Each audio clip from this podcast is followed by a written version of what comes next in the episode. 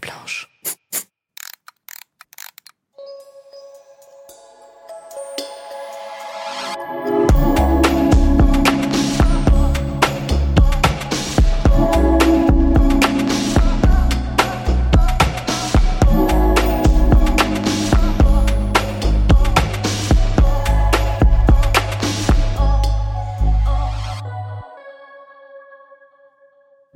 Maman, je ne t'ai pas tout dit. Il n'est jamais trop tard pour dire je t'aime ou je t'en veux, pour dire merci ou plus jamais ça. Première fois, première déception, moment de joie, grandes émotions, Eulaïque retrace avec ses invités, mère ou fille, les temps forts d'une vie de filiation. Toutes, nous évoluons comme nous le pouvons, avec nos forces et nos failles, nos certitudes et nos doutes. Nous n'avons pas choisi nos mères, elles non plus. Qu'avons-nous décidé de créer ensemble, dans la ressemblance ou l'opposition, dans la nécessaire construction de nos individualités Un podcast à la parole libre, animé par une mère, Nathalie, et sa fille, Anne-Lie, toutes les deux cofondatrices de Maison Minuit. Give me more, give me love, give me a like. Bonjour à toutes et à tous et bienvenue dans ce nouvel épisode du podcast A Like dédié à la relation mère-fille. Je suis Nathalie et je suis accompagnée euh, dans cette aventure par un duo très personnel, ma fille Anne-Lie. Bonjour. Aujourd'hui, nous avons le plaisir de recevoir Linda Bortoletto qui va nous emmener en voyage avec elle. Un voyage dans le récit de sa vie d'aventure, mais aussi dans sa quête intérieure. Bonjour Linda. Bonjour Nathalie, bonjour Anne-Lie. bonjour. Alors, c'est une journée particulière, une très belle journée, puisqu'aujourd'hui sort la première version imprimée de ton nouveau livre, Le miroir de Bali. Et c'est un livre qui prolonge la narration de ton histoire de vie qui a déjà été initiée dans tes livres précédents. Mais tu y dévoiles pour la première fois un pan un peu douloureux, enfin ou très douloureux, de ton histoire intimement liée à ta maman. C'est un récit autobiographique qui évoque aussi l'Indonésie, euh, ce pays qui est le berceau de ta lignée maternelle. Tu es autrice, conférencière, professeure de yoga et de méditation et exploratrice. Et c'est d'ailleurs avec ce mot que tu te définis sur ton site internet. Tu écris même Ma vocation, c'est explorer les régions méconnues du monde, les autres et moi-même.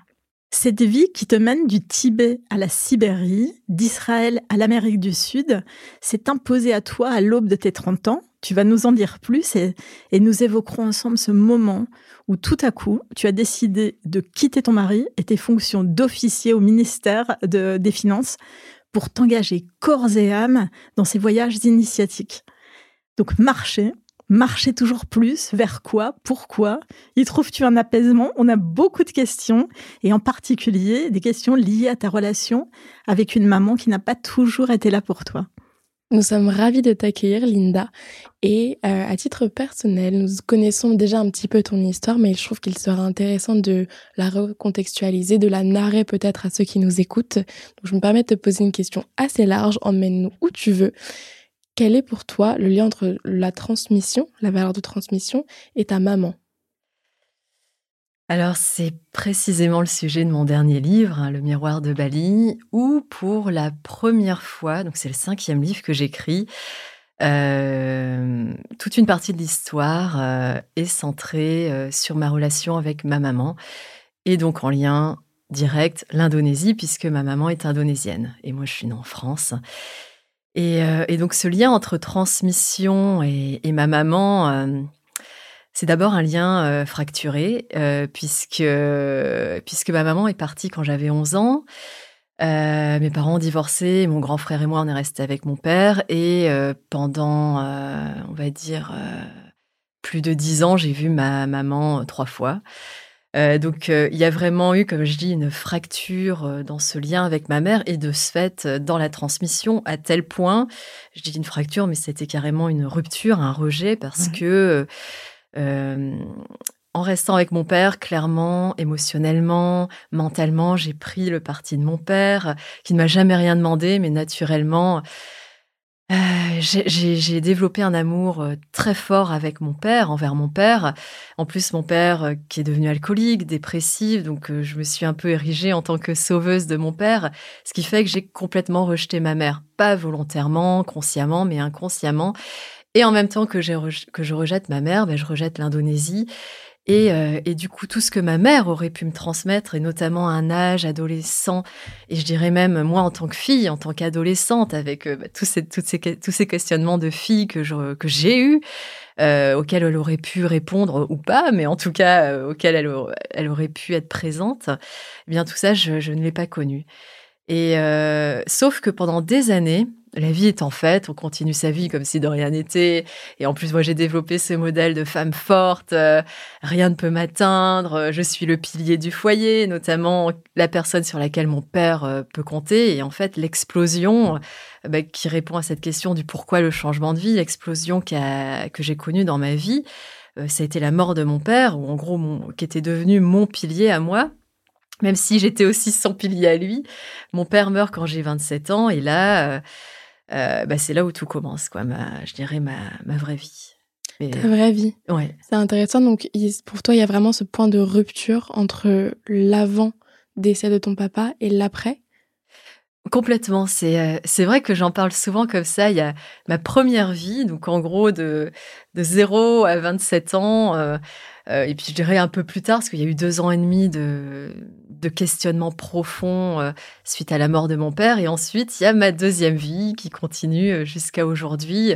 Je dirais que du coup, ma deuxième vie a commencé véritablement en juillet 2011, à l'aube de mes 30 ans, où, je quitte tout. Donc à l'époque, j'étais engagée dans une carrière d'officier dans l'armée. J'étais capitaine de gendarmerie. Et, et ouais, quand je dis vraie vie, c'est au sens Bien sûr, il y a toutes les expériences que j'ai vécues avant compte et m'ont été utiles et il n'y a aucune expérience de façon générale qui est inutile parce que c'est ce qui nous forge et ce qui nous forme. Euh, mais après, c'est une vraie vie au sens où pour la première fois, j'essaye euh, de mener une vie en accord avec qui je suis. Donc en gros, et c'est là où cette quête commence, c'est à partir du moment où je veux répondre à cette question, cette grande question qu'on se pose toutes et tous, qui suis-je? Mm. euh, Qui met des années, voire même des vies à répondre si on croit euh, au fait qu'on ait plusieurs vies. Et donc, et donc c'est là où en fait je suis vraiment retournée vers moi-même, où j'ai fait ce gros travail d'introspection qui infini, qui ne se termine jamais. Bien sûr. Et quel rôle ta maman, dans ta première et dans ta seconde vie, a eu? Parce que tu le dis très clairement, dans ta première vie, donc de 0 à 27 ans, vous ne vous êtes vu que trois fois. Mm. Euh, est-ce que ce choix, est-ce que tu sais si ce choix de sa part était euh, volontaire? Est-ce qu'elle avait envie de peut-être peut-être fracturer elle-même cette relation avec sa fille? Non, non, c'était pas volontaire. C'est-à-dire que, euh, alors bien sûr, là, j'analyse avec du recul. Quand mes parents ont divorcé, euh, donc j'avais 11 ans, plus ça a été un divorce euh, très violent, avec des mots très durs des deux côtés, et je dirais même de la violence physique hein, de mon père envers ma mère. Et c'était du coup forcément violent pour nous, pour nous les enfants, pour mon grand frère et moi. Et je dirais quand elle est, je comprends parfaitement le fait qu'elle soit partie. Euh, parce que quitter euh, une situation euh, qui devient impossible à vivre, c'est parfaitement normal. et donc, j'en ai jamais voulu d'être partie. Par contre, j'en ai voulu inconsciemment de faire souffrir mon père. Parce que moi, du coup, je suis restée avec mon père. Bien sûr, il y avait mon grand frère, mais du coup, bah, cette relation avec mon père que j'ai développée, et mon père, je l'ai vraiment vu année après année, comment, diminuer Mmh. physiquement, mentalement, psychologiquement, jusqu'à jusqu'à ce qu'il meure. Mmh. Donc, ça a été une longue descente aux enfers. Et ma mère, et ça je l'ai compris euh, plus tard, euh, alors ma mère a cette obsession euh, de tout ce qui est en lien avec le matériel, avec l'argent, et mon père, ça le rendait complètement fou. parce que, et ça, une fois encore, je le comprends plus tard, parce que mon père, je pense qu'il s'est senti trahi où euh, il lui a, il a, il a offert une vie à ma mère, donc, qui vient d'Indonésie, qui a, qui a, vécu dans un milieu très pauvre. Et mon père, c'était un, peu, un peu euh, son prince charmant, euh, mmh. un peu son sauveur, qui, qui parce qu'elle le rencontre, ça lui permet de sortir de cette situation de, de, de pauvreté, clairement, dans mmh. ce qu'elle a vécu en Indonésie. Et je pense que mon père, quand ma mère a voulu le quitter, et une fois encore, je comprends parfaitement parce que moi-même, je le dis, mon père était très dur à vivre, ancien militaire, caractère hyper obtus, très peu. c'est pas, il avait une ouverture d'esprit parce que c'était un grand voyageur aussi. Il était pilote, mon père, euh, mais voilà, il était militaire aussi avant d'être pilote, donc euh, donc euh, il était il était dur à vivre. Donc je mm. comprends parfaitement. Puis il avait ce problème avec l'alcool. Et quand il est, il s'est retrouvé à la retraite, c'est devenu impossible pour ma mère. Donc je comprends parfaitement qu'elle soit partie et, et, et après j'en parlerai. Finalement, elle me donne un exemple merveilleux euh, et, un enseignement que où j'ai mis du temps à comprendre que cet enseignement me venait d'elle, c'est-à-dire avoir le courage de partir, avoir le courage de dire non quand une situation devient impossible, quand une situation devient insupportable, notamment à une époque où le divorce euh, est encore euh, pas tabou, mais c'était mal vu de divorcer. On est dans les années 90. Euh, début des années 90. Et, ma mère, finalement, me, donne ce message-là que moi-même, finalement, je vais reproduire plus tard. Parce que moi-même, quand, bah, quand j'ai 27 ans, que mon père meurt, je divorce presque même si un divorce reste compliqué, mais je dirais presque naturellement, où finalement, moi, j'ai cette capacité plusieurs fois à dire non à une situation qui m'insupporte, ou d'ailleurs, j'ai dit non à ma carrière, j'ai dit non à, ma, à mon mari, à cette fameuse première vie alors que tout le monde me disait non mais t'es complètement folle, t'es complètement dingue. Et finalement, je comprends bien après que je pensais très égoïstement avec euh, cette candeur de ma vingtaine d'années, oui cette force elle vient de moi, et c'est grâce à moi que je fais ça. Mais non en fait, cette force m'a été transmise par ma mère. Et donc il y a vraiment ma mère en fait finalement dans cette absence que euh, entre mes 11 ans jusqu'à en fait quand on s'est vu trois fois et après on se revoyait régulièrement après mes 20 ans mais finalement, euh, avec cette absence, grâce, je dirais même, grâce à cette absence, elle m'a transmis des messages très forts. Et ça, je trouve que c'est important à dire parce que des fois, on se dit, bah, il faut être présent pour transmettre quelque chose. Et aujourd'hui, on le sait très bien, on vit dans une société où beaucoup, beaucoup, beaucoup de parents divorcent. Et, euh, moi-même, je vois, j'ai des amis euh, qui peuvent hésiter à se séparer à un moment donné par rapport à leurs enfants, par rapport à leurs filles notamment. mais en fait, il faut se rendre compte que par un acte de séparation et même d'absence, on transmet mmh. énormément de choses. Et on transmet bah, quelque chose qui, pour nous, les femmes, peut être difficile, c'est cette capacité à dire non quand mmh. il faut dire non. Et ça, euh, vraiment, euh, j'ai une gratitude énorme pour ma mère. Je pense que tu mets, euh, tu mets très justement le doigt sur quelque chose de très sensible. C'est les transmissions qu'on peut avoir pendant l'absence. Et je pense que c'est par ça que j'aimerais introduire notre première catégorie qui s'appelle le miroir.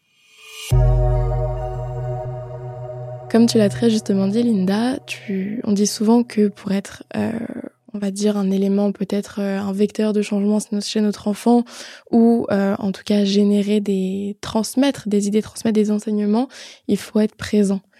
Moi, de par mon histoire, je sais que pas forcément. Mais j'aimerais bien savoir par rapport à la tienne, quel est l'enseignement que ta maman t'a aussi appris dans la présence? Parce que tu le dis assez bien, euh, vous avez renoué le contact après tes 27 ans. Comment est-ce que ça s'est passé Et surtout, quel enseignement tu as acquis dans la présence? Grande question. dans la présence, euh, Ouais, ça a été un long cheminement. Parce que, en fait, donc, je commence à revoir ma mère régulièrement quand j'ai 20 ans, euh, pour une raison simplement géographique, parce que moi, je vivais en Picardie jusqu'à jusqu'à mes 18 ans, donc dans le nord de la France. Ma mère, après le divorce, est partie vivre en Provence. Euh, à côté de Marseille. Et, euh, et quand j'ai 20 ans, j'intègre l'école des officiers de l'armée de l'air qui est à Salon de Provence. Et donc, géographiquement, c'était beaucoup plus pratique euh, pour voir ma mère. J'étais indépendante, j'avais ma voiture, donc je pouvais aller la voir régulièrement. Et, euh, et par sa présence au départ, euh, je dirais que quand je parlais de cette fracture, cette rupture que je porte depuis le divorce, je pense que j'ai encore longtemps été dans cette rupture, mais du coup intérieure, même si on se mmh. voyait j'étais j'étais complètement enfermée sur moi-même en me disant bah ouais maintenant je en plus j'étais dans l'armée donc euh, à cette époque-là ultra rationnelle ultra carrée cartésienne euh, coupée de, mes émotions hein, ça c'est c'est venu après la mort de mon père donc je pense que j'étais assez fermée à ce qu'elle pouvait me transmettre donc je la voyais par acte bah, de gratitude, parce qu'il y a toujours eu de l'amour malgré tout envers ma mère. Comme j'ai dit, je n'en ai jamais voulu. j'ai jamais eu de rancœur envers elle parce qu'elle est partie. Par contre, je, je m'en suis rendu compte après, je, portais beaucoup de colère, mais qui mmh. était sans doute de la colère transmise par mon père, par rapport euh, aussi à des maladresses euh, d'elle quand j'étais enfant. Euh, donc cette colère de petite fille, bah, ces blessures, hein, ces blessures de, l'enfance que, que, je portais encore. Mais après, il y a toujours eu ouais, j'ai toujours eu de l'amour et j'aime ma mère euh, encore, euh, mais il y a, y a, toujours eu cet amour euh, malgré tout qui fait que j'allais la voir régulièrement. par contre, elle, ce qu'elle m'a transmis, ouais, j'ai, pour moi, c'est difficile à dire parce que pendant toutes ces années, je pense que vraiment j'étais fermée. Mmh. J'étais fermée à ce qu'elle pouvait me transmettre et même à ce qu'elle m'avait transmis parce que j'étais vraiment dans, dans, ce truc, encore le lien avec mon père. Euh, le côté rationnel, materne, euh, euh, comment cartésien, et aussi masculin. j'étais vraiment, et je suis encore, hein, malgré tout, dans un masculin très fort. Alors, est-ce que c'est lié au fait que c'est mon père et mon frère, parce que j'étais élevée avec des, avec des hommes, ou est-ce que finalement c'est une part innée? Ça, je, je, ne saurais le dire. Je pense que c'est un mélange des deux. Mais ce qui fait que voilà le, côté féminin qui est plus lié, qui peut être transmis par les hommes, attention, mais qui, est plus lié au, côté maternel. Moi, j'étais pas très euh, très ouverte à ça. Et par contre, je me souviens que ce que je reconnaissais et ce que j'ai toujours reconnu, ma mère était couturière de métier. Mmh. Et euh, elle a toujours eu ce goût pour les belles choses. Et, euh, et j'adorais, d'ailleurs, c'est une métaphore que je reprends dans mon livre, la couture, parce qu'on aussi recoudre ses blessures. Euh, elle a tout et il y a ce que je porte en fait, le fait d'être métisse, parce que mon père était français, euh, ma mère euh, indonésienne. J'ai toujours eu, pour être très direct, l'impression d'avoir le cul entre deux chaises. Donc se dire ouais, quand je suis en Asie, on me prend pas pour une asiatique, et quand je suis en France, on me prend pas pour une française. Donc on sait jamais mmh. vraiment d'où on vient. Enfin ça c'est le problème mmh. d'être biculturel euh, et, en fait, c'est ce lien avec la couture, finalement, finalement, je me demande si ma mère n'a pas réussi à davantage coudre ce côté biculturel, parce qu'elle, du coup, depuis qu'elle a 25 ans, elle vit en France. Et, euh, elle se sent très bien en France, euh, ultra intégrée dans, dans, tout, la culture, les traditions. Alors la langue, elle a plus de difficultés, mais au fait, lié au fait qu'elle est jamais, elle sait pas lire ni mmh. écrire, donc elle a eu des problèmes pour apprendre la langue. Mais, euh, mais ce lien avec la couture, ouais, elle, elle, a su allier, par exemple, la décoration française avec des meubles indonésiens. Mmh. Euh, même dans la cuisine, elle a ce goût mmh. pour le métissage où elle va, elle va, cuisiner un, un, plat français mais avec des saveurs indonésiennes. Et ça, je, enfin, pour revenir à ce sujet de la transmission, euh, moi, naturellement, et sans penser que ça venait d'elle d'ailleurs, euh, je faisais la cuisine comme ça. quoi. C'est-à-dire, je peux faire des lasagnes en mettant de la coriandre et du gingembre et du piment dedans. Mmh. Euh, et, et, ouais, ce lien de d'être entre deux, mais du coup, pas en opposition entre de l'un ou de l'autre, mais avec les deux. Et ça, j'ai mmh. mis du temps aussi à, l'accepter, enfin, quasiment 40 ans, à, me mmh. dire que je ne privilégiais ni l'un ni l'autre, ni l'autre, mais j'étais une richesse de deux éléments. Ce que j'entends aussi quelque part, c'est que euh, lorsque vous avez renoué le contact, tu étais partagé dans cette dualité de de vouloir connaître ta maman, de vouloir, euh, je pense aussi, euh, apprendre à connaître vos similitudes, vos différences également, mais toujours avec cette, cette ancrage de base qui est cette blessure du rejet que, que tu qu'elle t'a transmise de par votre on va dire, première vie ensemble, du coup. Euh, est-ce que tu penses que les premières démarches que tu as fait pour, euh, comme tu le dis, aller la voir plus souvent, essayer de passer outre cette blessure, c'était pour combler peut-être ce, manque d'amour ou, euh, ou ce... Peut-être aussi apprendre à connaître tes racines, comme tu l'as dit? Alors ça, c'est venu après. C'est-à-dire que, bah, comme j'ai dit, Jusqu'à mes 40 ans, je, ne ressentais pas un manque à combler mmh. euh, qu'aurait pu euh, combler ma mère, en fait. je, ne ressentais pas ce manque. Euh, Ouais, j'étais. En plus, comme j'ai changé de vie à 30 ans, en me disant, je me mets en, quête de moi-même, en chemin vers moi-même, à travers bah, cette vie de voyage et d'aventure que je mène depuis plus de 10 ans aujourd'hui. Euh, je me sentais vraiment complètement euh, épanouie, alignée avec moi, et, je l'étais profondément. Jusqu'au jour où, en fait, le déclic qui fait que je comprends que il y a, alors c'est pas vraiment un manque à combler, mais qu'il y, a des blessures à recoudre et des non-dits à comment à dévoiler, à dévoiler exactement, et, euh, un silence à, à, briser pour pour faire remonter à la surface qui doit être euh, dévoilé, euh, mis, euh, mis au grand jour. et ça, je me rends compte le jour où je vis une agression sexuelle pendant un de mes voyages. Ça se passe en Turquie. une agression qui est par définition très violente. et quand je rentre en France complètement brisée, alors il y a un temps, évidemment, je faisais plus rien, enfin, ce temps de léthargie post-traumatique. Et c'est après, c'est les deux ans qui ont suivi euh, ma reconstruction suite à cette agression sexuelle, où j'ai commencé à me poser les questions du transgénérationnel. Qu'est-ce que ma mère m'a transmis qui aurait pu, euh, non pas expliquer, mais qui aurait pu me transmettre cette blessure euh, qui fait que malheureusement, bah, ça peut aboutir à, une agression.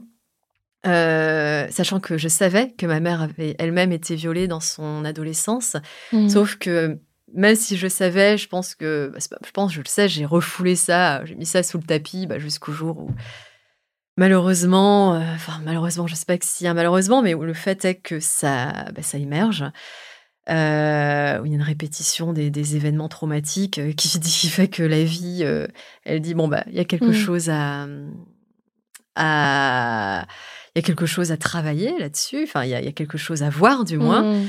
Euh, et en fait, euh, c'est là où je me dis, euh, je suis complètement perdue dans, dans ce que j'expliquais, mais c'est là, voilà, c'est à partir du moment où je vis, donc après cette agression sexuelle, c'est là où je me dis que il y a quelque chose euh, que je dois combler, il y a des mmh. silences que je dois briser, il y a des choses qui doivent être dites, et plus que des choses qui doivent être dites, il y a des blessures qui doivent être recousues, des blessures qui doivent être révélées, et à un moment, c'est là où je me dis, bah, ça m'amène vers ma mère, parce que c'est des blessures du féminin, clairement, une agression sexuelle, ça touche clairement au féminin que nous portons euh, toutes et tous en nous.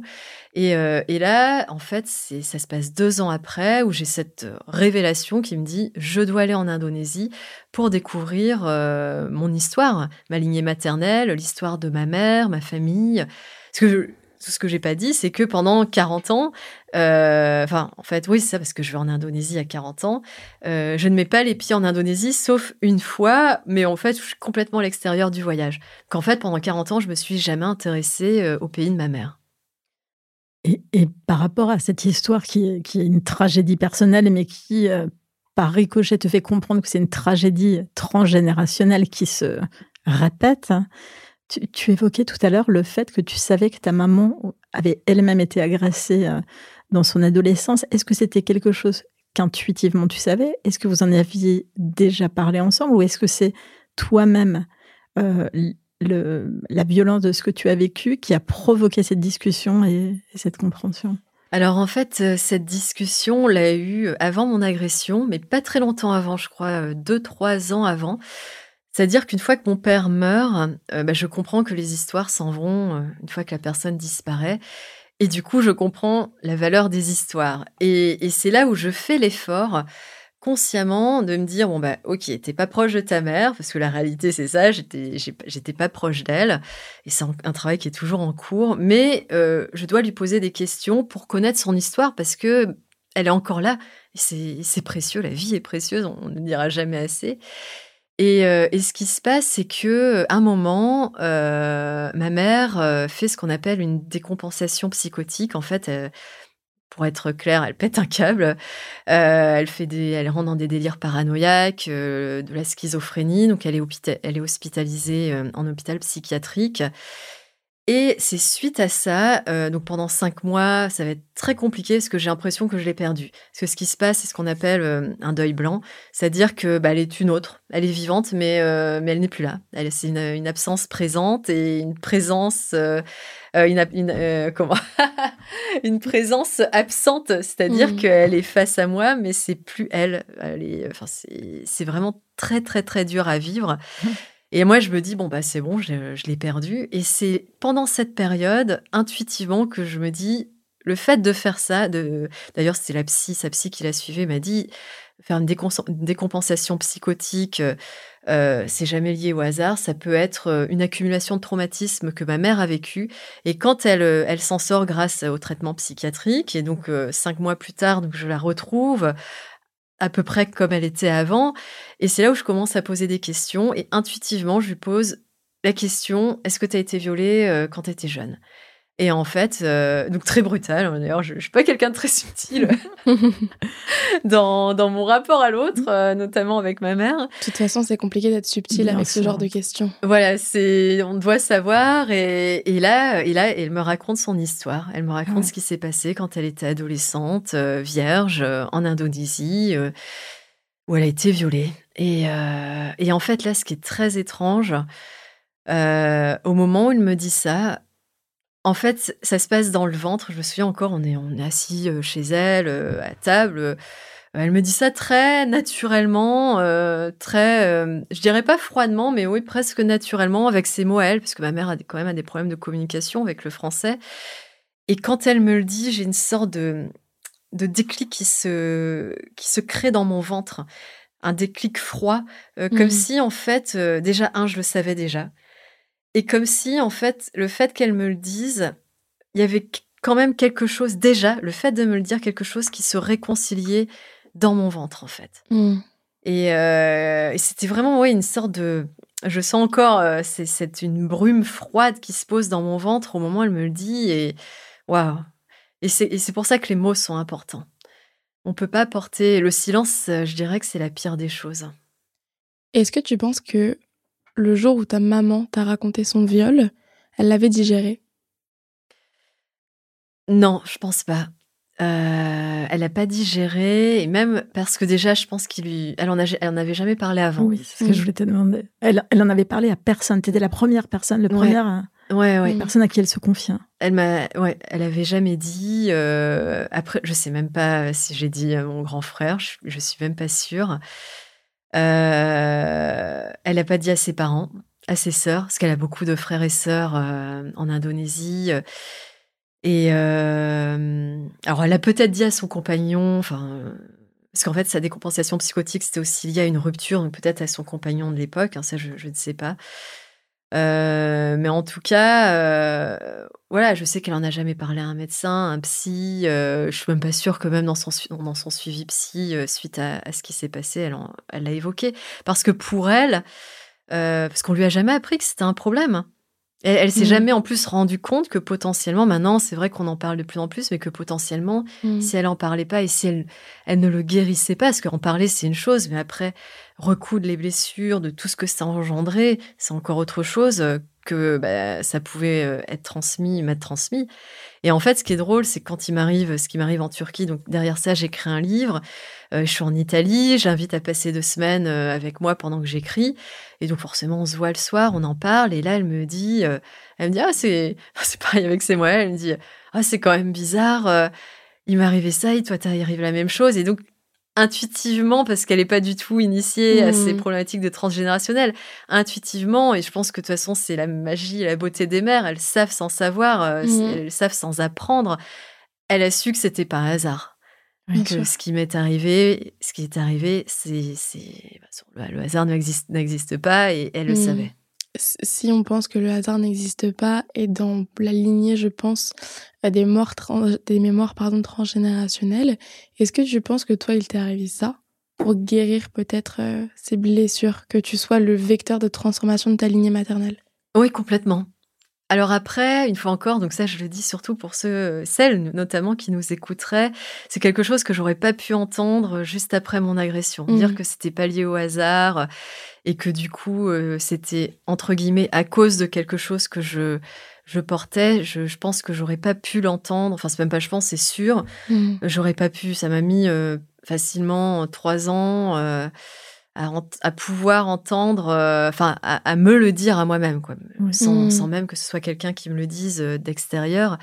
parce que au départ, c'est tellement violent. Et en plus, moi, j'ai failli mourir hein, dans cette agression. Donc, et même encore aujourd'hui, hein, quatre, ans, quatre ans plus tard je sais que j'emporte encore des, stigmates. Hein. On ne guérit jamais totalement de, mmh. de, la violence de toute façon. Et euh, mais, mais, mais après, en plus, enfin, comme en plus j'ai un parcours spirituel euh, en parallèle de mes aventures, tout ça, je le sais qu'on le dit, mmh. euh, le transgénérationnel au plan énergétique, ben, nos parents, nos grands-parents, nos ancêtres nous transmettent des choses et tant que ce qu'on a, enfin, moi ce que j'appelle faire le travail intérieur, tant qu'on n'a pas fait le travail intérieur de guérison des blessures, eh bien, que ça nous plaise ou non, effectivement, c'est transmis. Et aujourd'hui, oui, je, le sais. Euh, je le sais totalement. Et du coup, quand je pars en Indonésie, et même euh, auparavant, j'étais partie euh, traverser les Andes à pied, consciemment, je me le disais, je, dois guérir de mes blessures. Alors, j'ai pas d'enfants. Je n'ai pas eu d'ailleurs le désir d'avoir des enfants. je me le disais consciemment, je, le fais pour moi. Puis après, comme je parle, je crois aussi aux énergies qu'on transmet, alors certes à nos enfants, mais aussi au plan collectif, et je le fais aussi pour, pour le collectif. Mm. Euh, si je me guéris moi, je guéris un peu plus le monde. Et c'est encore plus étroit quand on a quand on a des enfants, puisque là, énergétiquement, on, est, encore plus liés, quoi. Et, et, quand je pars en Indonésie, pareil, je fais ce travail en conscience parce que je sais qu'il y a ce qui m'a été transmis, c'est symptomatique de blessures qui n'ont pas été guéries et que si je les guéris moi, bah, potentiellement, une fois encore, comme j'ai dit, euh, si je me guéris moi, je guéris un peu plus le monde. Et, comment va ta maman aujourd'hui par, rapport à cette euh, à votre lien, à cette expérience, à tout ce travail que tu as fait justement transgénérationnel? Est-ce que tu as le sentiment que ça l'a guéri aussi elle un petit peu? Bah, en fait, c'est euh, ce qui est assez euh, surprenant parce que honnêtement, même moi, alors même si euh, je suis très engagée dans la spiritualité depuis des années, j'étais un peu sceptique sur ce qu'on le dit. Hein, le, travail de guérison, c'est un travail qu'on fait pour soi et il ne, concerne pas l'autre, que ce soit ses enfants ou que ce soit ses parents d'ailleurs.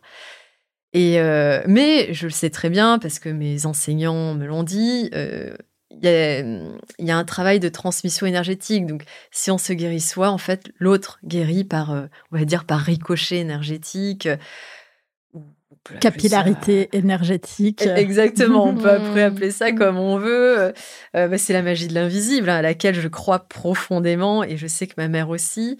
Et en fait, ce qui s'est passé, notamment après l'écriture du livre, parce que l'écriture du livre, clairement, donc il y a tout. En fait, il y a eu un travail d'investigation que j'ai fait en Indonésie avec ma mère, avec euh, ma grand-mère, avec euh, les sœurs de ma mère. Euh, et donc ça, ça a été, on va dire, l'investigation sur le terrain. Et puis après, le travail d'écriture qui, pour moi, clairement, s'apparente à, une forme d'autopsychanalyse, euh, mmh. qui est encore un, travail d'investigation intérieure. Et après avoir écrit le livre, j'appelle ma mère.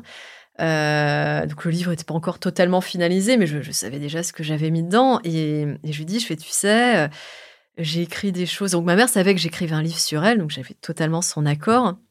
Mais j'ai, j'ai écrit des choses et c'est ma vérité. Il y a des choses qui vont te plaire, mais il y a aussi beaucoup de choses. Peut-être que c'est peut-être pas que ça va pas te plaire, mais peut-être que ça va te heurter, mmh. te blesser. Et surtout, il y a des choses dont je pense tu n'es pas consciente. Et donc ma mère, justement, qui est beaucoup, qui s'est terrée pendant des années dans le silence, ou qu'elle dit rien, donc, euh, fidèle à sa loi du silence. Mais peu, peu de temps après, donc ça prend encore quelques semaines, quand je lui ai dit ça, moi j'étais un peu stressée malgré tout, parce que mon but n'est pas de la blesser, au contraire, mmh. c'était de faire ce travail de guérison. Et malgré tout, quand on écrit un livre, ça va être public, donc euh, c'est pas évident aussi de se livrer publiquement. Bien sûr. Et en fait, euh, eh bien oui, il y a une reconnexion. Euh, et, je pense que euh, je l'ai entendu à travers ces mots où elle essaye de me dire je t'aime, même si c'est maladroit, parce que pendant des années, on, ce sont des mots qu'on ne s'est jamais dit. Euh, parce qu'elle-même, sa mère ne lui a jamais dit je t'aime, et ça je le comprends bah, en étant en Indonésie. Et je dirais même qu'elle n'a pas forcément reçu l'amour de sa mère. Donc ça, ça a été. C'est là que j'ai compris que ma mère avait du mal à dire ces choses-là parce qu'elle-même, elle ne savait pas. Mmh. Donc, euh, donc euh, elle n'était pas forcément responsable de ça. Et, là, en fait, elle commence, je dirais, à s'ouvrir et c'est timidement, à sa manière. Et, moi, je vois ça, donc sans jugement, j'accueille ce qui est. Et waouh! Et oui, donc je dirais, euh, entre guillemets, ça marche, quoi. Et c'est, c'est qu'on y croit ou pas, parce que je dirais que moi-même, hein, j'étais sceptique en me disant, est-ce que vraiment ça peut avoir un impact? Et même dans le silence, tout à l'heure, on parlait de l'absence, et je dirais même dans le silence, même sans lui dire concrètement, dire, oui, tu verras, tu vas te guérir parce que je me guéris. Non, il n'y a mmh. pas besoin. Les choses se font, euh, qu'on y croit ou pas. Il faut juste euh, bah, avoir foi en soi, avoir foi en la vie, euh, en l'univers, en ce qu'on veut, qu'on l'appelle comme on veut, mais c'est vraiment. Euh, c'est pour ça que je dis que la vie, la vie est belle, la vie est magique et, mmh. continuer de croire en ça, en cette magie, quoi qu'il en soit. Pour revenir sur ton travail de guérison, comment s'est-il passé? Est-ce que tu as pu quand même bénéficier de l'aide de ta maman, de ta lignée maternelle? Tu parles du, tout, du coup dans ton nouveau livre de ton voyage en Indonésie, fait pour, enfin destiné plutôt à euh, ce travail de guérison. Comment est-ce que ça s'est passé? Quel a été l'accueil? Parce que le viol, est quand même un sujet relativement, enfin relativement très tabou. Comment est-ce que ça s'est passé? Euh, alors en plus, tu dis très tabou, euh, on va dire en Occident, mais dans des pays, notamment comme l'Indonésie, ça l'est encore plus. Tellement tabou qu'on n'en parle pas encore aujourd'hui. Et du coup, moi, c'est ce qui a été très dur, c'est que donc j'arrive en Indonésie avec cette volonté de créer un lien avec ma famille maternelle et donc créer un lien notamment par la communication. Et en fait, je me rends compte que ma grand-mère, alors ma grand-mère est très âgée, donc forcément, je, comprends qu'elle. Puis je voulais pas non plus fouiller dans, dans le passé et la heurter, était très fatiguée physiquement. Mais les sœurs de ma mère, donc mes tantes, parce qu'il y en a beaucoup hein, de mémoire, je crois qu'il y en a quatre ou cinq, euh, elles, elles, ont été complètement fermées à mes questions. Euh, et de toute façon, le viol de ma mère, elles savent pas. Et quand moi je parlais en français, parce qu'en plus il y a le problème de la langue, hein, parce que moi je parle pas indonésien. Donc c'est, je parlais à ma mère en français qui traduisait en indonésien, et je voyais bien que ma mère, c'était, elle veut pas en parler. Elle-même, elle a pas, elle pas franchi ce cap euh, euh, d'en parler parce que, parce que je pense qu'elle veut les préserver et et, on ne parle pas de ces choses-là. Donc, du coup, moi, ça a été dur à, encaisser. C'est un autre coup que je reçois, c'est-à-dire que euh, ma volonté de créer un lien et un espace de communication euh, est complètement, euh, on va dire, coupée et entravée par, par cette loi du silence portée par, par les femmes de famille, par la culture mmh. indonésienne. Euh, et, du coup, je me retrouve toute seule avec, avec ce travail, cette charge justement de guérison, de recoudre à porter. Mais, euh, et là, ce que je dirais, c'est euh, bah, comme entre-temps, en parallèle de mes voyages, je suis devenue, enfin, donc je pratique la méditation et le yoga depuis des années et j'enseigne. Et donc, je me suis enfermée complètement pendant plusieurs mois euh, dans mes pratiques, le mmh. yoga et la méditation, que j'ai appliqué à ce travail euh, intérieur et notamment ce travail de connexion ancestrale. Mmh. Alors, je sais que ça peut paraître étrange, mais euh, en fait, c'est grâce à mon grand-père qui est décédé depuis, depuis des années, depuis 15 ans, donc que j'ai jamais vu, en fait, j'ai jamais rencontré.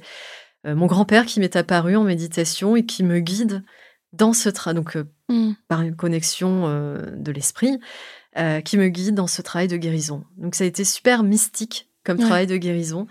Parce que l'autre point qui est compliqué dans, dans cette investigation de ma lignée maternelle, c'est que il n'y a aucun écrit. Il n'y a mmh. pas d'acte de naissance, il n'y a pas de livres qui ont été écrits. Donc, non seulement j'avais pas la parole de, de ma famille, mais j'avais mmh. pas de témoignages écrits. Euh, personne connaissait mes ancêtres. Enfin, ma famille, c'est est vraiment. Euh, je parlais de fracture tout à l'heure, mais c'est aussi quelque chose bah, qui a été même transmis par euh, ma lignée euh, maternelle. Ma famille n'est faite que de fractures et de silence. Hmm. Et c'est fort. Et le fait que ça soit ton grand-père qui, qui t'ait accompagné, donc une figure masculine, pour réparer finalement ce qu'une autre figure masculine avait fait de d'affreux à, hmm. à, ta lignée féminine, euh, symboliquement, c'est très fort, ça. Ouais, et je me dis, d'ailleurs, j'en avais parlé à ma meilleure amie euh, quand, quand j'ai eu cette vision, et puis cette. Euh, ouais, mon grand-père comme guide, elle me dit, c'est fou parce que dans ta vie, mon père très présent et ensuite c'est le père de ma mère. Et en fait, ce qui est drôle, c'est que finalement, ma mère me l'a jamais dit, mais je l'ai ressenti. Ma mère était beaucoup plus proche de son père Hmm. que de sa mère, elle aussi. Euh, parce que je, je le sens et quand je lui ai dit, tu sais, euh, maman, je lui ai dit il y a pas très longtemps d'ailleurs, c'est ton père euh, qui m'a guidée. Et je fais ton père, euh, donc parce que je, je découvre que mon grand-père était un grand mystique, donc ce qui explique moi-même mon mysticisme, euh, où j'ai toujours été attirée par ces choses de l'invisible. Et ma mère a fait, elle a, pareil, elle a rien dit parce que les mots c'est compliqué, mais j'ai vu dans son regard, elle a été émerveillée que j'ai dit ça, que son père ait pu me guider. En plus, c'est le travail de Mhm. l'invisible. Euh, mais peu importe, parce que ma mère, de toute façon, elle croit aussi aux esprits, aux ancêtres. Donc ça, c'est vraiment très ancré dans la culture indonésienne. Et, euh, et je pense qu'effectivement, de façon étonnante, on- on- dans ma famille, du moins, on- les femmes se guérissent grâce à leur père. Ouais. Euh, et c'est beau aussi parce que on peut facilement, on parle justement des liens femmes-femmes, mais mais le- il y a le rôle des hommes aussi qui est très très important et, et cette guérison, elle se passe aussi bien chez les femmes que chez les hommes. Mais le rôle des hommes, qui je pense, est difficile à accepter dans le cas d'une agression sexuelle provoquée par un homme. Ou Ouais. Plusieurs. Mais je pense que c'est quand même très beau le fait Mhm. que ce soit ton grand-père qui soit venu Très. En ton aide, euh, à ton aide, pardon, euh, qui soit venu t'aider, qui soit venu te supporter dans ce chemin. Euh, et à cet effet, j'aimerais bien que nous parlions de l'entourage.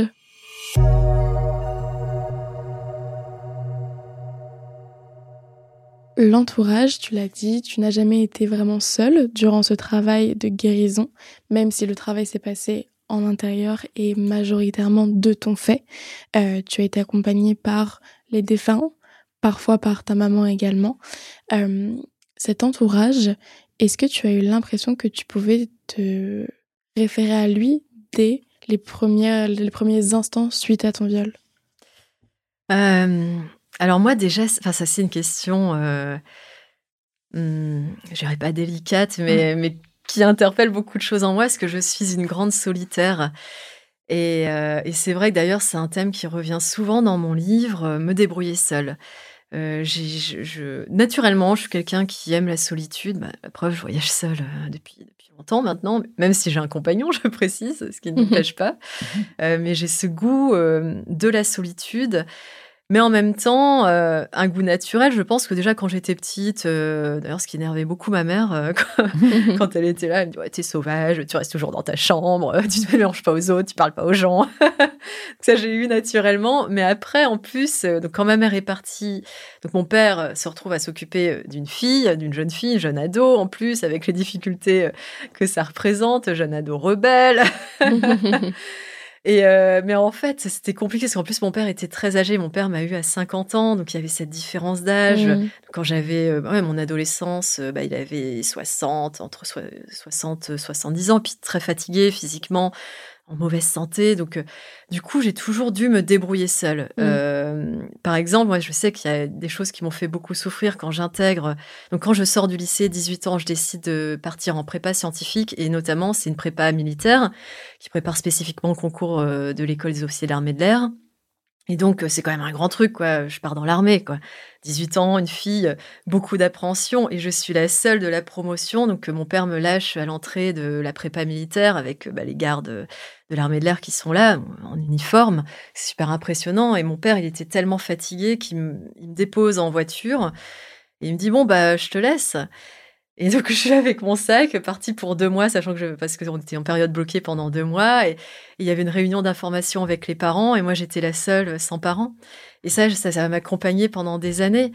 Euh, Toutes les cérémonies militaires, euh, ce qu'on appelle présentation de drapeau, euh, di- de diplôme, tout ça, ni mon père ni ma mère ne seront là. quoi. À chaque Mhm. fois, en fait, je squatte avec les parents des autres. Ouais. Et, et c'est là, en fait, en parlant de l'entourage, pour répondre à ta question, du coup, euh, en même temps, je leur, je leur en veux pas, ça a développé en moi cette capacité justement à me débrouiller seule parce que j'avais pas le Mhm. choix et donc cette force intérieure. euh, jusqu'à être parfois trop bornée parce que du coup j'en viens à refuser l'aide des autres. Ça Mm. m'a mis du temps à m'ouvrir euh, aux autres, à me dire que potentiellement je pouvais être aidée euh, à l'aide de mon compagnon, par exemple, mon compagnon qui est quelqu'un qui est très porté vers l'autre, qui veut toujours m'aider, me soutenir. Et au, au début de notre relation, c'était euh, non, je prenais mal quoi. C'était Mm. une atteinte à, à ce que j'étais. euh, euh, mon image de, de femme forte, indépendante. Or, on a, on a Mm. toutes et tous, on a besoin d'aide, quoi. On vit- on- Évidemment.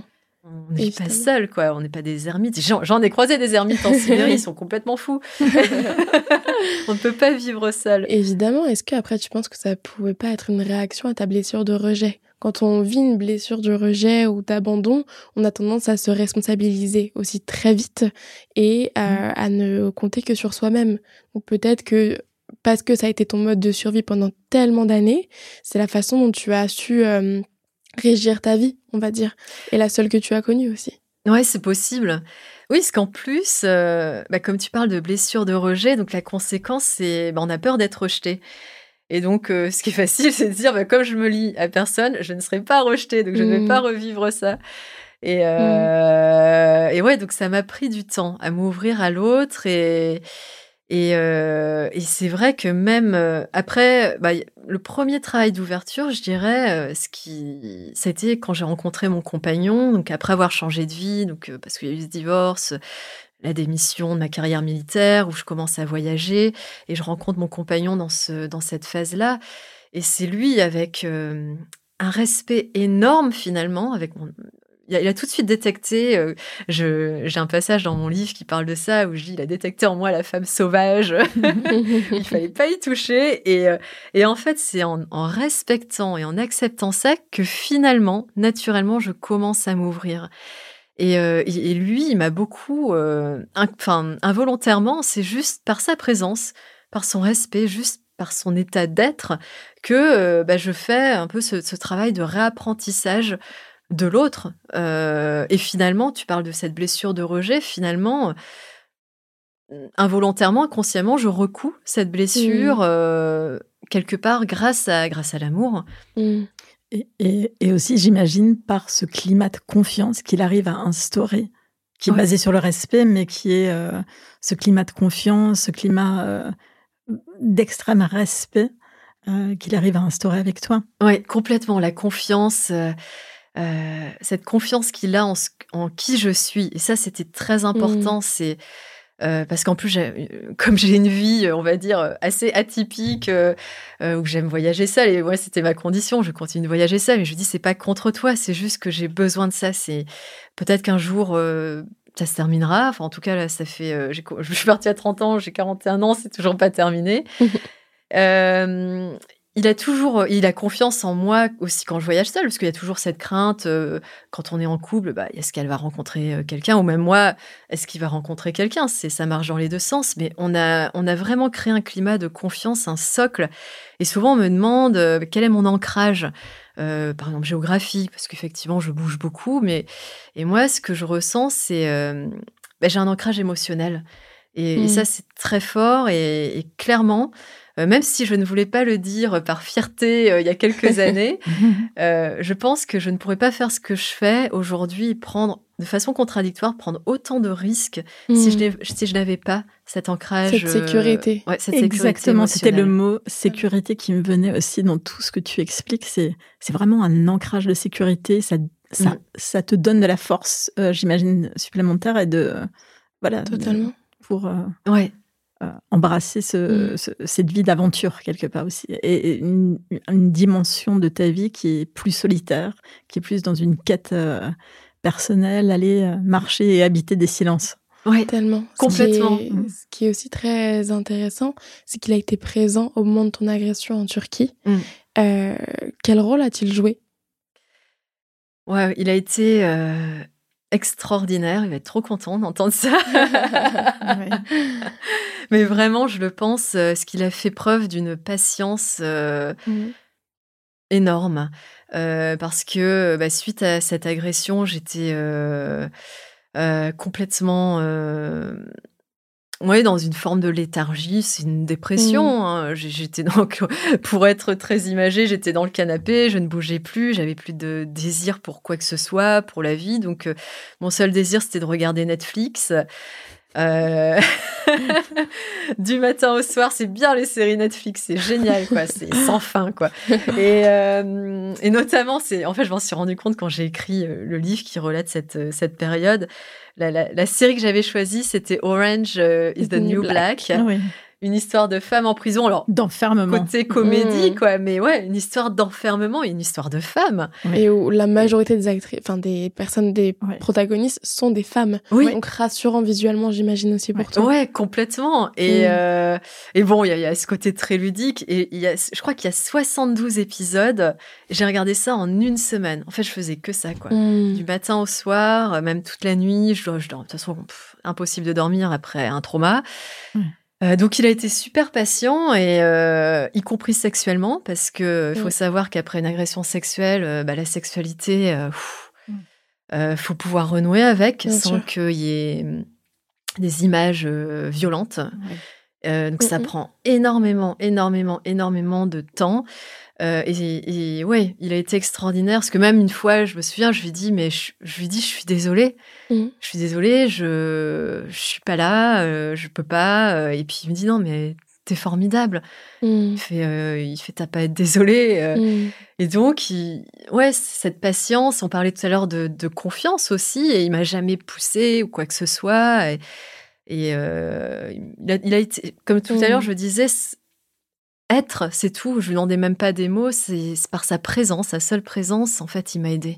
C'est une chance et un luxe énorme euh, d'avoir quelqu'un de présent, parce qu'on aurait tendance à penser euh, que suite à une agression sexuelle vécue dans un cadre aussi de couple, euh, enfin être en couple lorsque ça arrive, surtout d'une personne extérieure, peut complètement séparer, fracturer une relation. Et moi, ce que j'entends, c'est que ça a été plutôt le contraire. C'est que lui a été là pour toi, tu as été là pour toi-même également, et euh, vous n'avez pas été à 50-50 durant cette période. Peut-être que toi, tu as été à 30 et lui à 70, par exemple, mais c'est une belle complémentarité. C'est aussi un témoignage encore plus fort de sécurité, la mm. sécurité qu'il t'apporte. Ouais, complètement. C'était essentiel. Euh, et euh, ouais, se dire que bah, j'étais pas complètement seule. Mmh. Surtout moi, euh, comme j'ai dit tout à l'heure, qui ai du mal à parler, qui c'est encore présent. Et, et bien sûr, j'ai mes, amis, j'ai mes meilleures amies, mais, mais bon, déjà géographiquement, elles sont pas à côté, elles vivent pas à côté de chez moi. Et finalement, j'en ai, j'en ai peu parlé, quoi. Mmh. Donc, du coup, oui, pour moi, c'était, c'était très important, mais je dirais, euh, au-delà des mots, c'est par la, vraiment la, par la présence que souvent mmh. euh, on peut se sentir désemparé. Qu'est-ce qu'on dit par rapport à quelqu'un qui a connu ça? Mais c'est un conseil que je peux donner en passant. Il n'y a pas besoin de dire quoi que ce soit. Juste par la présence, c'est énorme. Mmh. Et se dire que la confiance, et je pense qu'il avait confiance que je trouverais le moyen de le de bon il savait après j'ai vu un psy tout ça donc il savait que j'étais accompagnée hein. Euh, mais que je trouverais le moyen de me les, les moyens euh, de me relever. Après, j'ai, mmh. bah, on parlait de marche tout à l'heure euh, mmh. en introduction. Moi, il y a eu le recours à la marche. Enfin, avant la marche, il y a eu la boxe. Et puis après, bah, tout ce qui est pratique du yoga. Et c'est là où je découvre la voie du tantra. Euh, où on parle de sexualité, où la sexualité n'est pas tabou, et c'est la seule voie spirituelle où on parle clairement de la sexualité. Et, moi, ça, ça a été une révélation. Donc, mm. quelque part, enfin, pour relier avec mon compagnon, il avait, je pense qu'il, ouais, il croyait en moi sans me le dire, en me disant, elle va trouver son chemin. Et le fait est que oui, j'ai trouvé mon chemin de guérison et et en même temps, c'est génial parce que en même temps que je guérissais, moi, je faisais des découvertes et du coup, je partageais mes découvertes. Euh, mm. qui peuvent lui aussi, parce que les hommes aussi portent leurs blessures, et je sais que lui aussi porte ses blessures, qui sont différentes, bien sûr, mais, mais je pense de toute façon, il n'y a pas de hasard. Même dans un couple, euh, si on se trouve, c'est pour guérir ensemble. Mm. Les a priori sociétaux voudraient qu'une relation aussi forte, safe euh, et saine aussi donne naissance à un enfant. Toi, tu nous as dit très clairement dès le début que tu n'avais pas de désir d'enfant.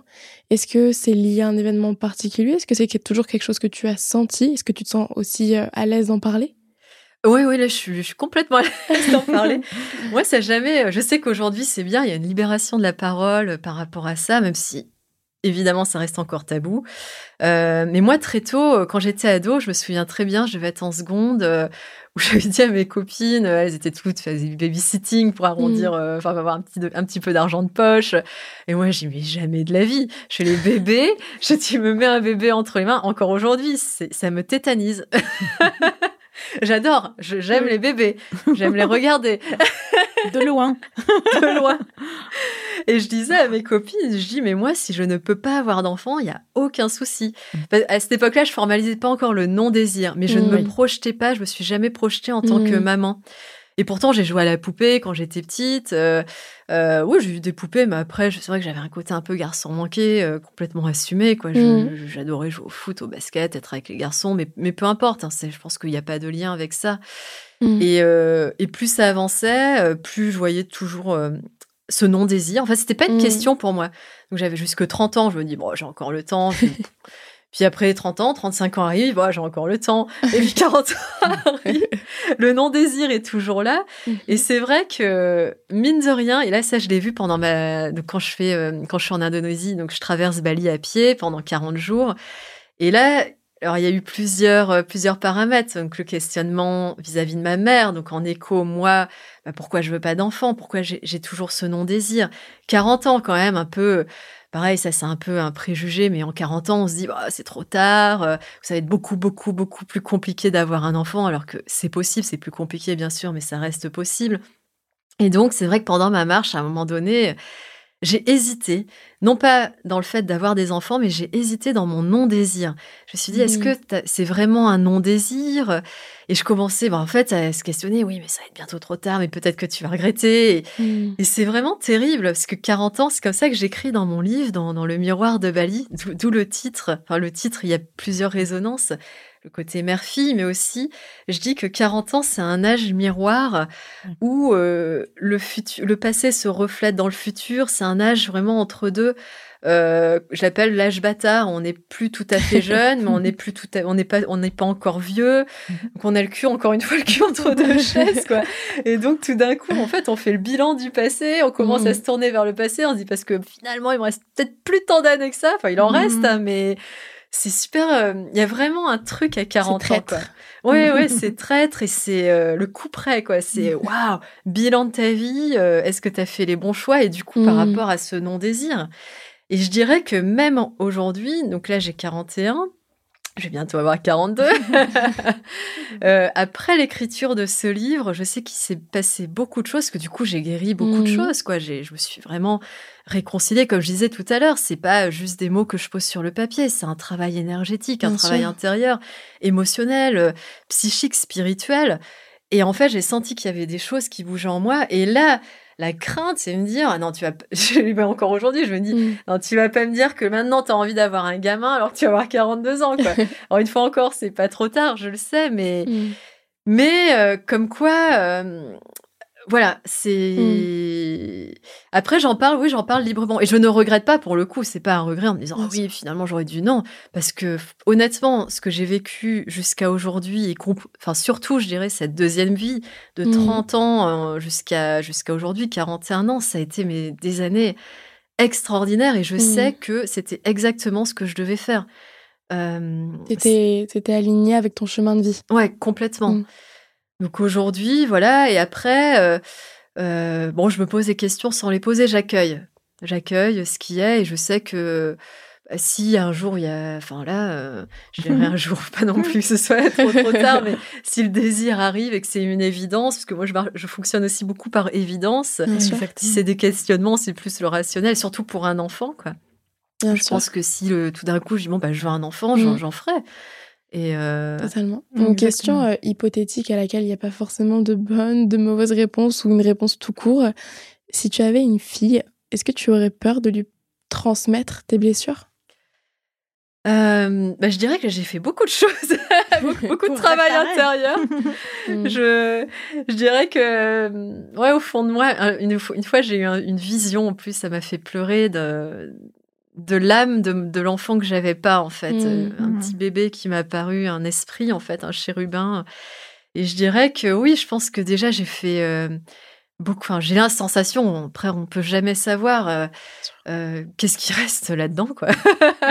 90% nos comportements sont inconscients, paraît-il. Donc, ça fait beaucoup de choses à aller creuser. Mais je dirais que dans l'hypothèse où, une fille me, serait donnée, euh, euh, ouais, je pense que j'ai, j'aurais pas peur parce que euh, je sais que j'aurais fait déjà ce que j'ai pu faire, ce qui est déjà énorme. Et puis après, quelque part, comme je crois, donc ça c'est philosophie orientale, les traditions orientales, je crois au karma. Mmh. Elle aussi, elle aura sa part de bagages à porter, euh, que, que, ça plaise ou non. Je pense que chacun des enfants a aussi son chemin de vie et malheureusement aussi avec des choses douloureuses et mmh. ses propres souffrances. Donc du coup, elle aura forcément. Donc ce sera pas une peur. Après, je pense qu'en tant que maman, on veut jamais, évidemment, même en tant que papa, voir ses enfants souffrir, mais se dire que ça fait partie aussi de la vie. Mmh. Et je pense que c'est dans, dans les deux sens. C'est vrai que cet enfant hypothétique dont on parle, euh, et dans tous les cas de figure, l'enfant vient aussi, comme toi tu l'as été avec ta maman, tu viens aussi pour réparer des blessures. Donc, euh, et pour, euh, enfin, c'est dans les deux sens, la responsabilité et l'échange. Ouais. ouais, complètement. Et double. C'est vrai, c'est vrai que oui, en plus, L'enfant, euh, de toute façon, l'enfant, moi je le vois par rapport à mes copines euh, c'est drôle, parce que quasiment toutes mes copines ont, au moins une fille. Mmh. Donc euh, je suis entourée de, plein de filles autour de moi. Et souvent, elles me le disent que leurs filles sont, elles leur mettent dans la figure ce qu'elles veulent pas voir. Donc du mmh. coup, contribuent à ce travail.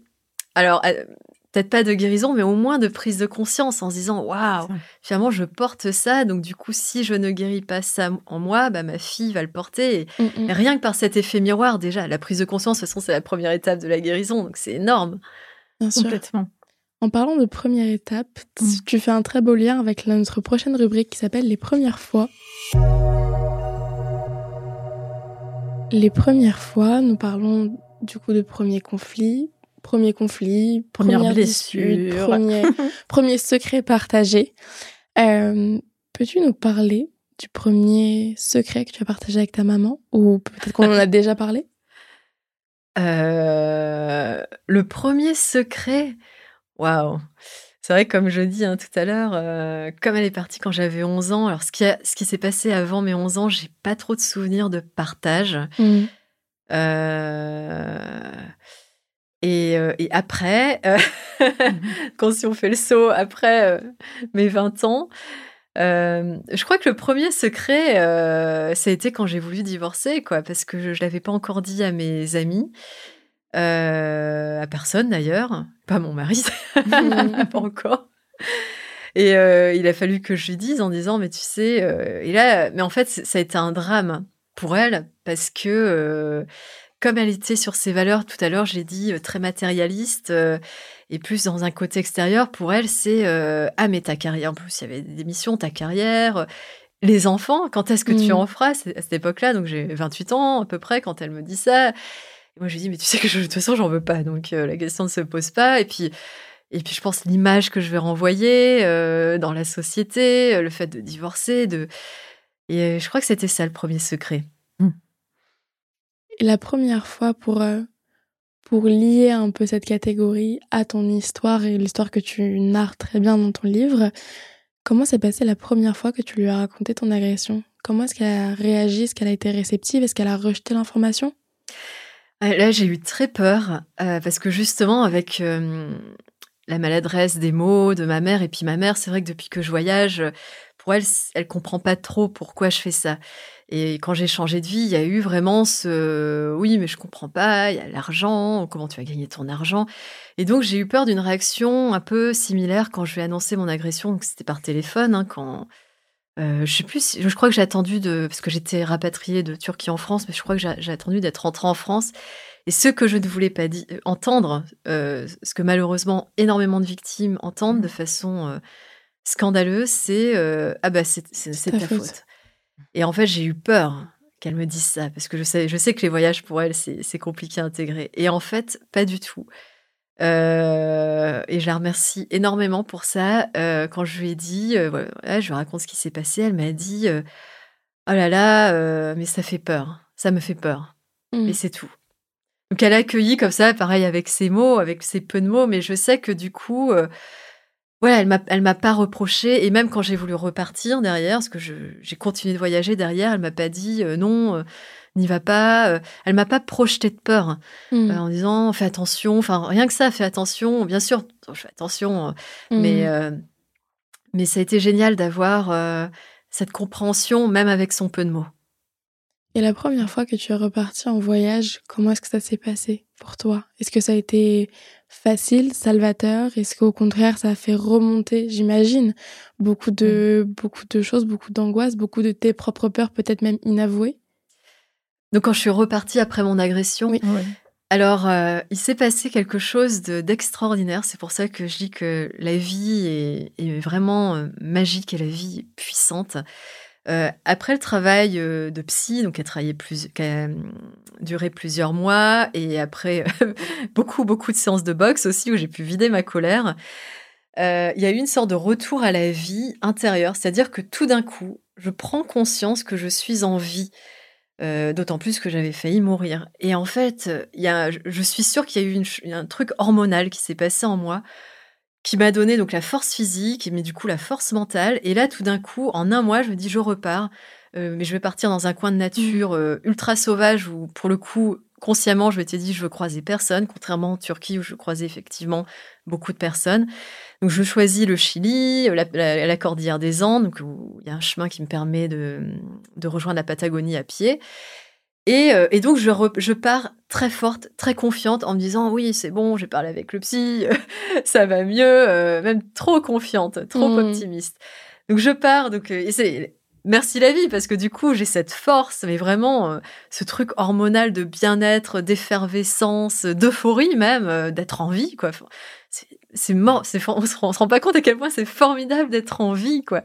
Et, j'ai cette chance de pouvoir ressentir ça dans toutes mes cellules. Et donc j'arrive au Chili comme ça, sauf qu'une fois que je commence cette fameuse marche, parce que quand j'étais en Turquie, j'étais agressée pendant une marche aussi, euh, et bien c'est là où les choses reviennent. Et en fait, c'est là où je me rends compte que euh, ben, j'ai encore beaucoup de travail à faire sur moi parce que euh, je suis, je m'en rends compte. Alors peut-être la méditation m'a aidé à avoir cette distanciation par rapport à moi. J'ai cette capacité à m'observer en fait, et je me mmh. rends compte que euh, je suis totalement absente. Mmh. Je marche, mais je, suis là sans être là. Je marche, mon corps marche, mais mon esprit est ailleurs. Et en fait, bah ça, je l'apprendrai après. Euh, c'est ce qu'on appelle le phénomène justement de dissociation post-traumatique. Et, et, en fait, je suis dans des paysages extraordinairement beaux, mais je les vois pas. Et en fait, c'est mmh. par reflet, c'est-à-dire que je postais euh, mes photos sur les réseaux sociaux. Et les gens me disaient, et mon compagnon me disait, waouh, c'est génial, c'est les plus beaux paysages que tu as jamais postés. Et en fait, je vais, ah bon, tu trouves ça beau? Et c'était super bizarre, quoi, parce que je voyais pas mmh. cette beauté. Et donc, c'est là que je me rends compte, je dis, waouh, en fait, je vais t'en tirer encore une couche. Mmh. Et puis après, c'était les rares rencontres d'hommes que je fais, euh, mmh. où là, en fait, je suis en panique totale je perds mes moyens. Euh, quand je parle des moyens, c'est euh, ma comment ma capacité de réfléchir. En fait, je suis en panique totale. Mm. Je commence à me faire des films en me disant, bah, il, me serre la main, mais du coup, il va, il va me sauter dessus, il va, il va m'agresser de nouveau. Et en fait, c'est pas après pas. Euh, et, vraiment, comme je dis dans, dans le livre que j'ai écrit là-dessus, la marche m'a guéri en complément de tout le reste, mais vraiment pas après pas, mois après mois, parce que je suis partie trois mois j'ai senti que euh, bah, j'ai recousu ces blessures et à la fin, de toute façon, j'avais dit à mon compagnon, je ne rentre pas tant que je sens que un truc, c'est compliqué à, à, expliquer, à exprimer, mmh. c'est mais on sent qu'à un moment intérieurement, enfin moi j'ai senti qu'intérieurement c'est bon, j'étais mmh. prête à rentrer. Euh, la, cicatrice intérieure est recousue et, et c'est vraiment des sens, c'est du ressenti. Et en fait, je l'ai senti à la fin parce que pour moi, l'émotion ultime, c'était renouer avec la joie. Euh, l'amour. Euh, l'amour de, de, la vie, de, de, de, la beauté des paysages, l'amour de la marche. Et j'ai senti à la fin que j'étais arrivée à ce niveau-là et que du coup, je pouvais, euh, je pouvais rentrer. Je pense que ça a fait aussi, ça a sûrement dû faire résonance avec cette première fois où ta maman t'a parlé de son viol et que ça a dénoué quelque chose en toi. Tu lis dans ton ventre, t'as senti mmh. qu'il y a quelque chose qui s'est guéri ou en tout cas qui s'est débloqué. Et peut-être que ça a fait résonance effectivement avec euh, avec cet événement-là, où toi aussi tu as eu l'impression que pour toi ça se débloquait, qu'il y a quelque chose qui se soignait en tout cas. Oui, complètement. C'est c'est ça qui est, qui est, formidable dans ce travail de guérison, c'est qu'on peut, on peut en parler beaucoup avec les mots. Donc, il y a tout ce travail d'accompagnement thérapeutique qu'on peut mmh. faire, qui est important, mais pour moi, qui ne suffit pas parce que les choses, finalement, se passent dans le corps. Et moi, à mmh chaque fois que j'ai senti, comme tu le dis, que je franchissais une étape euh, dans, cette guérison intérieure, bah, ça se passait dans le corps et notamment dans mmh. le ventre où à chaque fois, c'est comme s'il y avait un mécanisme qui se remettait en marche mmh. euh, et, clac, on sent et, du coup, ça recrée de la fluidité en soi. De toute façon, c'est ça le, travail de guérison des traumas. On est complètement fracturé, tout d'un coup, on ressent cette fluidité intérieure au plan. Cette paix. Cette, oui, cette paix s'associe à la paix, du coup la joie, la tranquillité mmh. d'esprit et, euh, et c'est très subtil, d'où l'importance d'apprendre à, à s'écouter et notamment écouter son corps, mmh. parce que c'est là que ça se passe.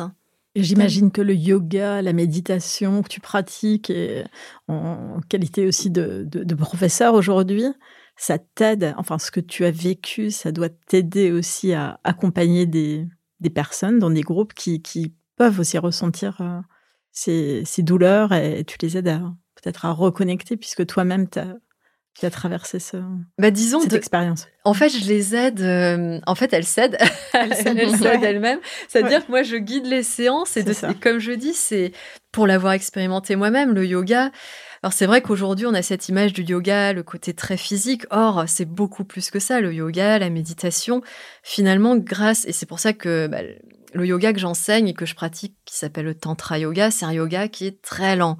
Mm. Et finalement, l'écoute de soi, comment on accède à cette écoute de soi et l'écoute du corps ou l'écoute de ses émotions, c'est grâce à la lenteur, chose qu'on n'apprend pas dans la société. On mm. très vite, être toujours dans l'effort. Euh, comme je, à un moment, j'écris un passage dans mon livre, euh, No Pain, No Gain. En gros, on ne progresse pas si on fait pas beaucoup, beaucoup d'efforts. Et en fait, le tantra yoga, c'est totalement l'opposé. C'est en se détendant, en relâchant, en ralentissant qu'on va progresser. Et hmm. c'est là on accède à l'écoute de soi. Et ça a aussi été un refuge pour toi, je pense, dis-moi si je me trompe, euh, lorsque tu as été confrontée aussi pour les premières fois à la violence du corps médical traditionnel en France, lorsque tu as voulu raconter ton agression, qu'on a invalidé aussi tes sentiments, ton histoire, qu'on t'a fait culpabiliser. Est-ce que tu peux nous en parler un petit peu? Est-ce que si également d'autres personnes vivent ça actuellement, tu auras un conseil à leur donner? J'ai été confrontée euh, à, cette violence des mots euh, venant du corps médical, d'autant plus donc de deux médecins différents euh, où euh, donc je consultais pour parce qu'en fait pendant mon agression sexuelle donc il y a eu des étranglements. Donc j'avais encore des douleurs à la gorge quand je suis rentrée en France et donc j'ai vu deux médecins différents et les deux m'ont dit bah, de toute façon c'est de votre faute, fallait pas y aller et l'autre dire bon bah finalement banalisant ce que je venais de vivre, ça arrive à toutes les femmes. Euh, et en fait, euh, en fait, ils ajoutent de la violence à la violence. Mm. Et en plus, venant du corps médical où en fait on attend euh, un soutien, quoi, au moins une écoute, une compréhension. Waouh, ça a été, ben moi ça, ça crée beaucoup de colère. je, je mm. partais en claquant la porte. et c'est vrai que après, heureusement, j'ai donc j'ai trouvé un psy euh, qui était très bien, quoi, qui m'a, qui, après un moment donné, bon, j'ai senti que je devais pas, enfin, il faut arrêter, quoi, mmh. euh, que c'était pas suffisant, notamment parce qu'il fallait passer par le corps, et lui aussi hein, m'invitait à, à, ses pratiques euh, sportives, notamment, et donc il y a eu le psy qui lui était vraiment pas mot frais, ce terrain d'écoute, et mmh. c'est vrai que le conseil que que je pourrais donner, bah déjà, déjà aux médecins. Ne dites rien. si vous savez pas quoi dire, ne dites pas mmh. ça, quoi. Enfin, franchement, parce que vous ajoutez de la mmh. violence euh, à la violence. Et puis, euh, aux victimes, aux personnes, aux femmes qui auraient vécu ça, euh, malheureusement, si ça arrive, il eh ben, faut prendre sur soi et puis se dire que ces mots, je pense qu'on les entendra et j'espère plus on en parlera, moins on les entendra, on les mmh. entendra de moins en moins. Et donc, il faut, il faut c'est important aussi d'en parler, de pas garder ça pour soi. Euh, malheureusement, quand je dis faut prendre sur soi, bah oui, c'est qu'à un moment on n'a pas le choix, il faut encaisser euh, mm. cette violence en plus du reste. Mais du coup, en parler à d'autres personnes mm. qui permettent en fait de, créer le contrepoids euh, par rapport à ça. Et, et aller voir, oui, aller voir clairement, ne pas hésiter aussi et de nouveau dire non à ces personnes-là pour aller aller voir d'autres professionnels qui eux seront non seulement à l'écoute mais auront les bons mots pour nous accompagner. Évidemment. En parlant des bons mots, nous allons bientôt te laisser faire ta lettre à ta maman, mais avant, j'adorerais te parler de notre prochaine rubrique qui s'appelle L'envol. Tu nous parlais au début du podcast de l'envol que qu'a pris ta maman quand tu étais très jeune. Est-ce que pour toi, il y a eu un point de non-retour de son côté ou de ton côté euh, vis-à-vis de votre relation? Ou est-ce que, comme tu l'as aussi dit, il y a eu, euh, il y a toujours eu de l'amour entre vous? Il y, a toujours eu de l'amour euh, non dit. Comme mm. je dis, euh, la loi du silence nous enchaîne dans la famille. C'est mm. pas pour, c'est pas, c'est pas hasard si je suis devenue écrivaine. Finalement, j'écris euh, ce que j'ai pas pu dire. Mm. et, et, non, il n'y a pas eu de rupture, même si c'est vrai que même si je la voyais pas quoi. Parce que bon trois fois euh, c'était trois fois deux semaines en dix euh, enfin ouais quasiment dix ans euh, c'est très peu. Et, à l'époque il y avait pas de téléphone portable donc c'est le téléphone fixe et elle appelait je me souviens une fois par semaine mais c'était enfin moi déjà j'étais peu loquace donc du coup mmh. on partageait peu. Je lui conviais pas. J'aurais pu il y aurait pu avoir une, une, une relation créée par téléphone mais en fait je je lui parlais pas quoi euh, pour moi, c'était plus mes copines qui étaient mes confidentes. Et euh, mais pour autant, j'ai pas ressenti de rupture. Hmm. Euh, et tout à l'heure, tu vois, tu parlais de la blessure de Roger. clairement, je pense qu'il y a eu ça, mais j'ai pas ressenti d'abandon. Donc, hmm. je, pense qu'il n'y a pas eu cette blessure de façon étonnante. On se dit, bah, j'aurais pu percevoir ma mère, le départ de ma mère, comme un abandon, mais pas du tout. je me suis pas sentie abandonnée. donc, du coup, du coup comme j'ai dit tout à l'heure, tu vois, tu parles de cet envol. Euh, son envol, pour moi, je ne lui en ai pas voulu pour ça. Au contraire, je trouve ça très courageux. Euh, et même, euh, je la, remercie vraiment parce que quel exemple elle m'a donné déjà à cette époque-là, à l'époque où on parlait pas de changement de vie.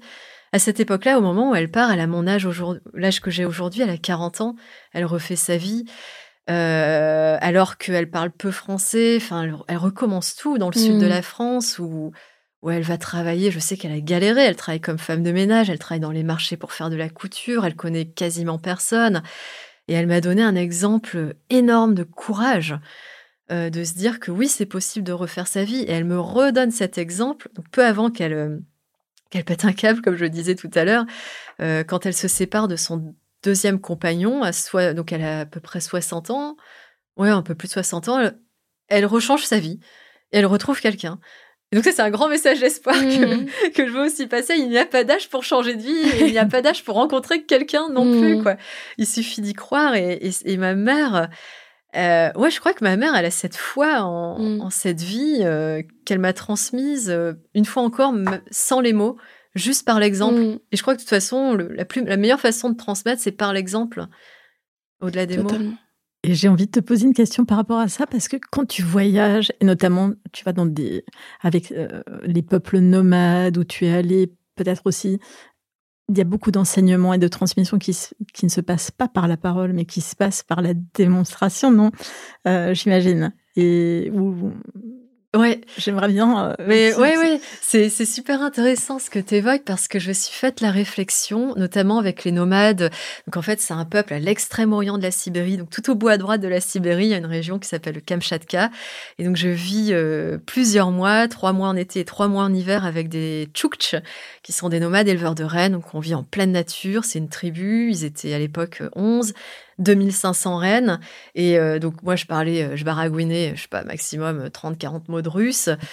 Euh, et en plus, comme tu le dis, de toute façon, ils sont de tradition, alors, ils sont tradition orale, mais du coup, eux, la transmission se passe par l'expérience, par les gestes. Finalement, ils, utilisent très peu les mots. Et en fait, souvent on me dit mais comment t'as fait, fait pour t'adapter aussi vite, te faire accepter par ce peuple qui, qui me connaissait pas du tout, le problème de la langue? Et pour moi, c'était vraiment très naturel parce que je pense, et ça c'est vrai que je m'en suis rendu compte là-bas, j'ai analysé mon adolescence, mon enfance, je me dis mais oui, moi j'ai toujours appris, non pas en parlant, mais en regardant. Et parce que même mon père était très avare euh, de paroles, donc là-dessus, voilà, mon père et ma mère, c'était la même chose. Euh, et en fait, euh, pour moi, c'est naturel d'observer pour apprendre. Et, du, et comme j'aimais pas trop poser des questions, parce que euh, pendant très très longtemps, j'étais ultra timide. Donc pour moi, poser des questions, c'était l'enfer. Donc je voulais pas parler aux gens.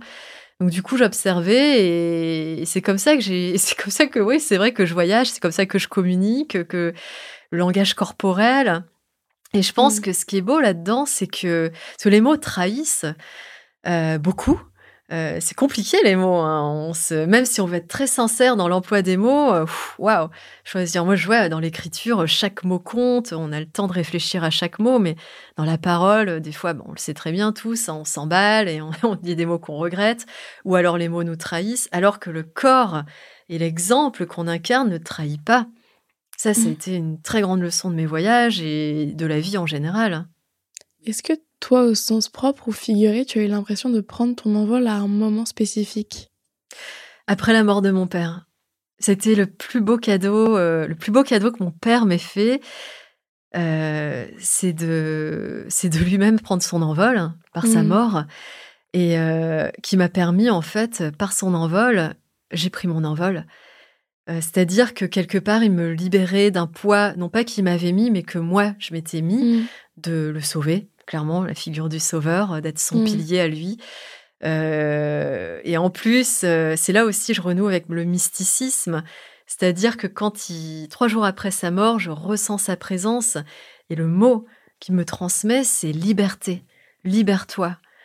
Et alors là, moi, je suis là, mais attends, et là, je ressens de la joie, et je suis assez triste, je veux dire, mon père vient de mourir, je suis effondrée, mais en même temps, je ressens de la joie, et je ressens, encore une fois, physiquement, Mmh. ce soulagement, comme si j'avais un poids que je portais sur mes épaules dont je n'avais pas conscience tout d'un coup. Waouh je... Et quand tu parles mmh. d'envol, c'est ça, c'est d'abord un envol intérieur. Et bon, après, il y a tout le bordel à gérer, quoi, le divorce, la démission, mais, mais je te dirais que le plus dur est fait, c'est-à-dire ce déclic intérieur. Après, derrière, bon, bah, c'était avoir le courage d'annoncer euh, à mon, à mon mari que je veux séparer, et puis après la démission, et puis après mmh. trouver ma voie. Euh, euh, c'est bien de savoir ce qu'on veut pas, mais qu'est-ce que je voulais. Mais mmh. après, ouais, ça, c'était mon envol. Clairement. C'est, enfin, c'est drôle. Non, ce n'est pas le bon mot, c'est drôle, mais euh, tu sais, je pense que c'est pas stress, enfin, c'est culpabilisant. parfois de se sentir soulagé d'un décès mais c'est aussi, je pense, la vérité de pas mal de personnes qui, comme toi, euh, pendant des années, veulent sauver leurs parents, veulent euh, être le parent de leurs parents quelque part. Et, euh, et je trouve ça très beau de, de l'assumer et, de, et le, de le dire à haute voix et de le partager. Je trouve ça très beau. Merci beaucoup, Linda, d'être venue sur le podcast. Nous allons maintenant te laisser faire ta lettre à ta maman.